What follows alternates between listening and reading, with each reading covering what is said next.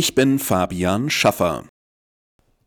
Hohe Mieten in deutschen Großstädten sind eine Hürde für Unternehmen im Ringen um Fachkräfte. Viele Menschen sehen das teure Wohnen als zentrales Manko für das Leben in der Großstadt. So lautet das Ergebnis einer Umfrage der Wirtschaftsprüfungsgesellschaft PwC. Für Arbeitgeber werde es in Ballungsräumen damit immer schwieriger, Fachkräfte zu finden und zu halten.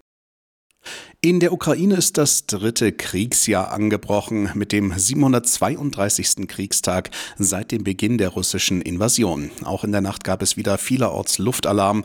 Die ukrainische Luftwaffe warnte zunächst vor allem im Süden und Osten des Landes vor Angriffen am frühen Morgen, dann auch im Zentrum des Landes und in der Region Kiew. Gestern hatten Politiker aus aller Welt zum zweiten Jahrestag des Kriegsausbruchs ihre Solidarität mit der Ukraine begründet.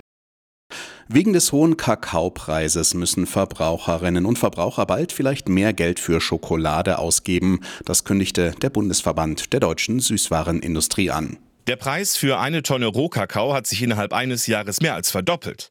Es gibt einfach zu wenig Kakao auf dem Markt, denn in den Anbauländern in Afrika haben Dürren und Überflutungen die Ernten zum Teil vollständig zerstört.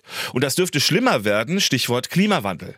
Ob die Hersteller die Preise jetzt wirklich flächendeckend erhöhen oder einfach den Kakaoanteil in der Schokolade senken, das ist schwierig zu sagen. 9,3 Kilo Schokolade isst jeder Deutsche im Schnitt pro Jahr und in einer Umfrage sagt mehr als die Hälfte Hälfte. Ich schränke mich nicht ein, auch wenn es teurer wird. Uli Reitinger, Nachrichtenredaktion. Der frühere US-Präsident Trump hat sich bei der Vorwahl zur Präsidentschaftskandidatur der Republikaner im Bundesstaat South Carolina durchgesetzt. Schon in Umfragen hatte Trump deutlich vor seiner Konkurrentin Nikki Haley gelegen. Haley hatte auf einen Heimvorteil gehofft, weil sie bis 2017 Gouverneurin des Bundesstaats war. Aus dem Rennen aussteigen will sie trotzdem nicht.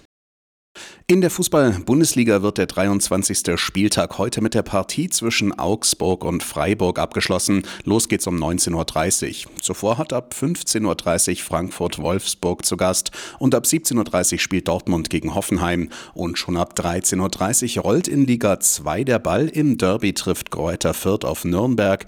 Der HSV empfängt Elversberg und Düsseldorf Rostock.